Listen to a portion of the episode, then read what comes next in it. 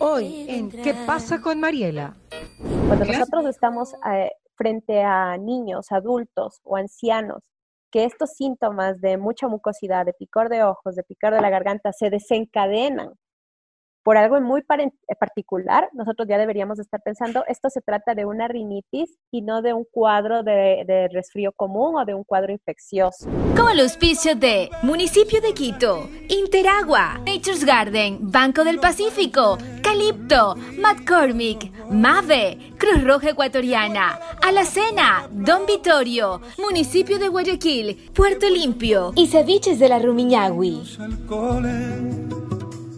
Muy buenas tardes, público de Fuego y también público eh, pues de todas las redes sociales que nos ven acá en vivo y en directo, en Instagram, en Twitter, también nos ven en Facebook y a través de nuestra plataforma web. Así que ya saben que pues estamos con todas las extensiones digitales, también en Fuego 106.5. Tengo el gusto de tener a Cristina Chávez, Medical Manager de Sanofi. Mi querida Cristina, ¿cómo estás? Bienvenida acá a Fuego. Bueno, vamos a, tratar un tema que, se viene mucho, porque es va a ser la semana, estamos en el marco de la Semana Mundial de la Alergia. Y pues eh, los, las alergias es algo que confunde mucho a la gente. Entonces quisiera que tú nos cuentes un poco de cómo identificar una alergia de un COVID. Así de claro. Así de claro. Bueno, buenas tardes y muchísimas gracias por, la pregunta, porque en realidad es algo que es muy valedero y hay que tomarlo en cuenta. Cuando nosotros hablamos de alergia, hablamos de una patología crónica donde la persona permanentemente está con mucha mucosidad, que le pican los ojos, los ojitos rojos, le arden la, la garganta. Y esto de aquí realmente que puede confundir si podemos pensar que estamos todo el tiempo con un proceso infeccioso, pero la diferencia con los procesos infecciosos es que aquí no vas a tener fatiga, no vas a tener dolor de cabeza, no vas a tener fiebre. Entonces la diferencia muy peculiar es esto. Cuando uno ya siente que a estos síntomas se le añaden esta sensación de fatiga muy intensa, donde tienes cefalea, donde tienes fiebre, es hora de buscar ayuda porque probablemente estamos hablando de un proceso infeccioso que puede o no puede ser el COVID. Pero obviamente en, esta, en este contexto es lo primero lo, lo que deberíamos nosotros hacer el diagnóstico diferencial. Bueno, yo creo que, que, las alergias se vienen para todo el mundo, ¿no? Yo no sé si tú eres alérgica, doctora. ¿Tú eres alérgica? Sí, ¿Eres alérgica? Por ejemplo, ¿a qué le tienes alergia tú? Yo también soy alérgica. Oh, yo me despierto y empiezo a estornudar. Es, el buenos días de mi cuerpo. Yo me despierto, hace frío, empiezo a estornudar, o, o, estábamos limpiando en la casa y yo realmente tengo que después salir huyendo. Eh, amo los animales y son los animales. Entonces, justamente es esto, ¿no? Mira, qué, qué buena la, la, forma de llegar a la pregunta, porque es algo muy cotidiano. Cuando nosotros estamos eh, frente a niños, adultos o ancianos, que estos síntomas de mucha mucosidad, de picor de ojos, de picor de la garganta, se desencadenan por algo muy eh, particular, nosotros ya deberíamos estar pensando, esto se trata de una rinitis y no de un cuadro de, de resfrío común o de un cuadro infeccioso porque estos más bien empiezan de un solo, ya te sentiste mal y, empiezas a empeorar. En cambio, estos cuadros se desencadenan por un estímulo. Estímulos que justamente ahora es importante tocarlos porque puede ser que como estamos limpiando más con cierto tipo de, elementos como el cloro, empiezas a estornudar, te empieza a picar todo. Entonces, ojo que eso puede ser un cuadro de rinitis alérgica. Y lo que sabemos también, y justamente en el marco de esta semana de las alergias, es que tenemos 35% de las personas con, este, con esta patología que no lo saben, no lo saben, nunca han acudido al médico. Niños que pasan estornudando, que pasan enfermitos, dicen las mamás, y les dan paracetamol, les dan otro tipo de medidas y no los llevan a ver por el especialista, un alergólogo, un otorrino, para decirles en realidad, mira, el tratamiento va por otra parte. Porque lo complicado con esto también es que cuando ya estás con el cuadro desencadenado, eh, no duermes bien. Mira un niño que no duerme bien, un adulto que no duerme bien, al otro día no puede trabajar bien y el niño no rinde bien en la escuela. Entonces es sumamente importante llegar al diagnóstico correcto para que el niño tenga un buen rendimiento escolar porque ha dormido bien y lo mismo el adulto para que pueda trabajar en las, en las, en las condiciones más adecuadas, porque qué horrible es irte a trabajar con un chuchaqui seco, como lo decimos nosotros acá. Entonces hay que tratarlo, hay que cuidarlo porque además se puede complicar Eso, eso te iba a preguntar, porque definitivamente nosotros podemos decir, yo tengo una alergia, pero el problema es que se puede, eh, le das el paso a otros virus porque bajas tu sistema inmunológico y porque estás creando, si no tomas los eh, remedios y los medicamentos adecuados, estás creando eh, una inflamación dentro de las vías respiratorias, lo que es un caldo de cultivo perfecto para cualquier virus. Y ya sabemos a qué virus pues no queremos tener en nuestro sistema respiratorio, ¿no? Claro, tienes un cuadro inflamatorio crónico que además puede complicar otras cosas como el asma. Sabemos que mucha gente que tiene rinitis alérgica también tiene asma y muchas personas que tienen asma se complican sus cuadros porque tienen una rinitis mal controlada.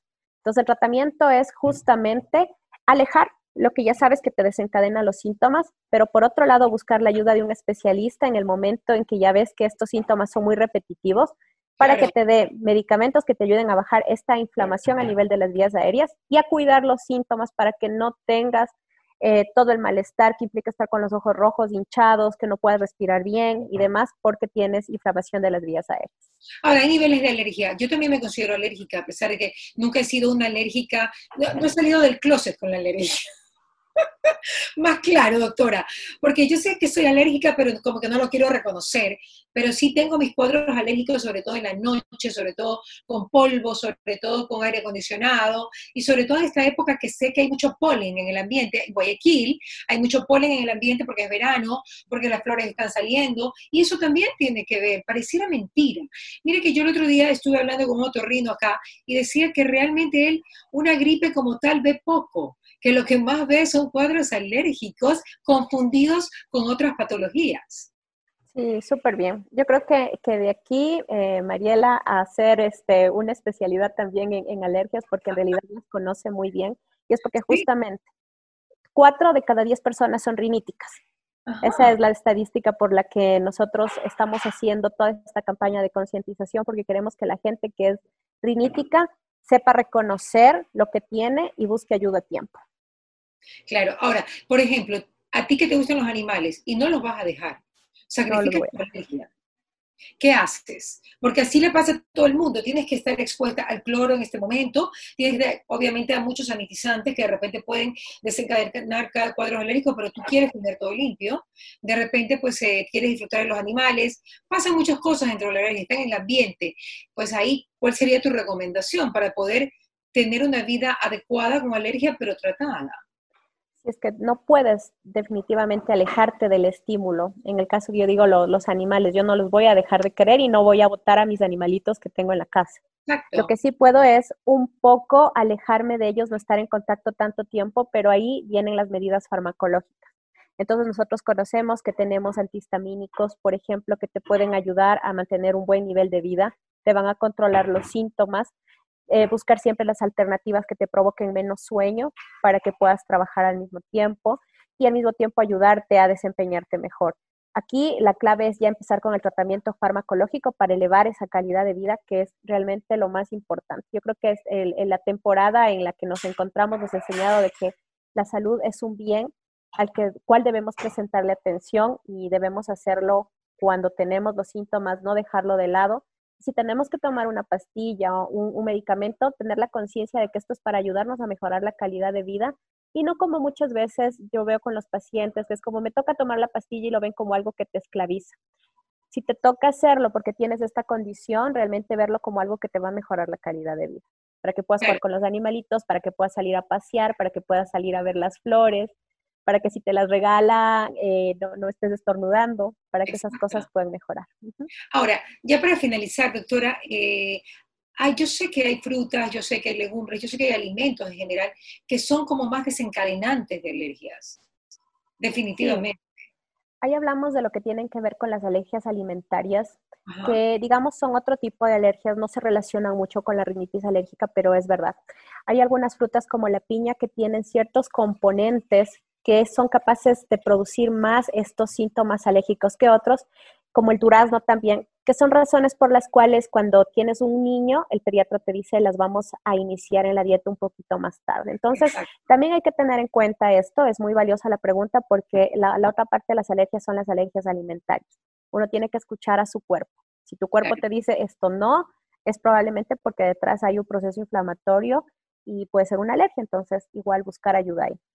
Claro, yo creo que otro, otra cosa importante que tomen en cuenta las personas que nos están escuchando, aparte del tratamiento que hay que hacerlo, chicos, porque realmente uno cree que puede pues, eh, ser absolutamente clean en tu vida y que, y que solamente, digamos que tomando agüita bendita es la única forma que te vas a sanar, eso no es cierto. Eso no es cierto.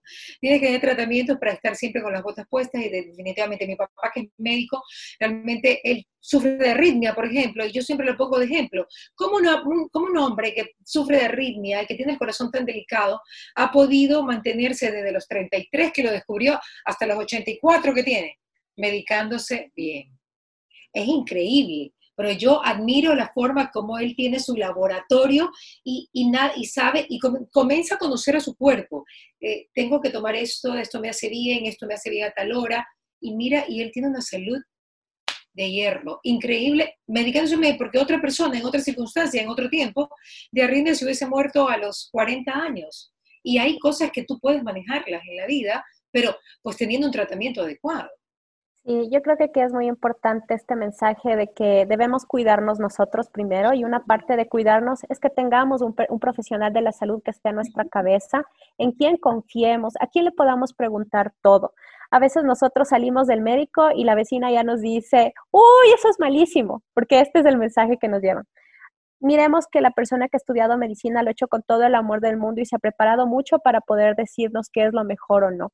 Si tienen dudas, busquen una segunda opinión, es nuestro derecho como pacientes, pero sin lugar a dudas, si uno ya tiene un diagnóstico, parte del cuidarse es poder hacer estos tratamientos farmacológicos. Le pueden ayudar otras medidas que nosotros conocemos, respetamos a la medicina ancestral, pero tomemos en cuenta de que la medicina tiene por detrás todo un bagaje de desarrollo científico al cual nosotros le debemos eh, que ya muchas enfermedades ya no estén en el planeta y gracias a eso esperamos también una vacuna por esta coyuntura. Entonces, también un poco creamos más en la, en la medicina y tengamos un profesional de la salud para poder hacer todas las preguntas que queramos. Así es. Dios te oiga que sí sea que muy pronto tengamos la vacuna. Y bueno, ya la última cosa, eh, mi querida doctora, uno tiene que también sacar ciertos agentes externos que pueden, que pueden eh, digamos, hacer que se proliferen las alergias como dentro de la decoración. O sea, yo sería, yo sería fan y pro que se saquen las alfombras de repente, que, no hayan tantos almohadones en la casa. Esas son cosas que sí te afectan. No vas a botar al perrito o al gatito, pero sí puedes sacar alfombras y puedes sacar eh, peluches. Los peluches son fatales para las alergias, señores. Son divinos, pero son fatales. ¿Saben la cantidad de polvo que tienen esos peluches y el bebé lo abraza? Se acabó. Es así. Es así, definitivamente, si ya sabemos qué es lo que puede recoger más polvo, más ácaros, más pelo, esos son los, tipos de textiles que deberíamos evitar si tenemos personas alérgicas en casa. La otra cosa, y gracias porque eh, es, creo que es un tip que nosotros debemos buscar, en las casas donde hay mucha humedad, solemos ver que sale esta pelusa blanquita en las paredes. Eso es un componente muy importante del empeoramiento de las alergias en casa. Entonces, cuando se vaya a, a verificar o hacer mantenimiento de las casas, tratar de limpiar eso sin que se levante mucho y si es que no puedes cambiarte de casa porque no puedes hacerlo, pues buscar las soluciones que a corto plazo van a ser más baratas, que es ir reparando este tipo de, problemas de humedad. Que a veces uno le da largas y lo que estás gastando es en salud, deteriorando tu calidad de vida y puedes invertir un poco más en, arreglar ese tipo de, cosas en las paredes. Doctora, ¿y cómo está Quito? ¿Cómo, ¿Cómo están desarrollándose en medio de la pandemia? Bueno, estamos eh, realmente preocupados porque el, número de casos se ha ido incrementando. estamos muy pendientes de lo que oficialmente se nos ha informado y en base de eso siguiendo las recomendaciones que nos ha hecho también el burgomestre y que nos hacen desde el COE nacional. Em, creo que esta es una situación que como humanidad debemos aprender, realmente ya debemos aprender algo. Y es esto de que salimos juntos, porque si no, no va a salir nadie y parte de ese salir juntos significa el cuidarnos utilicemos la mascarilla, por favor. Este, no salgamos si no es estrictamente necesario. Y si salimos a trabajar, pues recordemos lavarnos las manos, no nos toquemos la cara, no nos toquemos la cara. Yo sé que eso es muy complicado, pero son parte de las cosas que debemos hacer. Claro, porque uno se toca la cara también para arreglarse, pues doctora. Uno, ay Dios mío, tengo la ceja aquí o, o una lagaña. Y ya te fregaste, te fregaste, en verdad que sí. Uno tiene que aprender realmente a no tocarse la cara es algo que, con lo que tenemos que ver, porque hay un estudio que dice que uno se toca la cara en una hora como 50 veces. O sea, es muy complicado. Por eso cuando uno sale, sí es importante usar gafas las gafas protectoras que son transparentes y puede estar dentro de una habitación con esas gafas, y también las mascarillas incluso eso hace que evites el tocarte la cara. Mi querida doctora, muchas gracias, me ha encantado verla. Un abrazo, un beso para sus animalitos bellos. Muchísimas gracias. no los tienes por ahí, para que le muestre a la, gente que le encanta. No, no, ahorita están por afuera porque ya me dijeron en entrevista por si no se ponen a ladrar. Ah. yo les mando los besos. está bien, está bien. Bueno, pues ya saben que gracias. la Cristina Chávez, médica, manager de Sanofi, y pues hemos tratado el tema de la alergia. Doctora, muchas gracias. Usted se puede conectar, usted es millennial, sabe cómo desconectarse rápido. Yo me quedo acá en Fondo 106.5. Un abrazo. ¿Qué pasa con Mariela? Fue presentado gracias al auspicio de Municipio de Quito, Interagua, Nature's Garden, Banco del Pacífico, Calipto, McCormick, Mave, Cruz Roja Ecuatoriana, Alacena, Don Vitorio, Municipio de Guayaquil, Puerto Limpio y Ceviches de la Rumiñahui.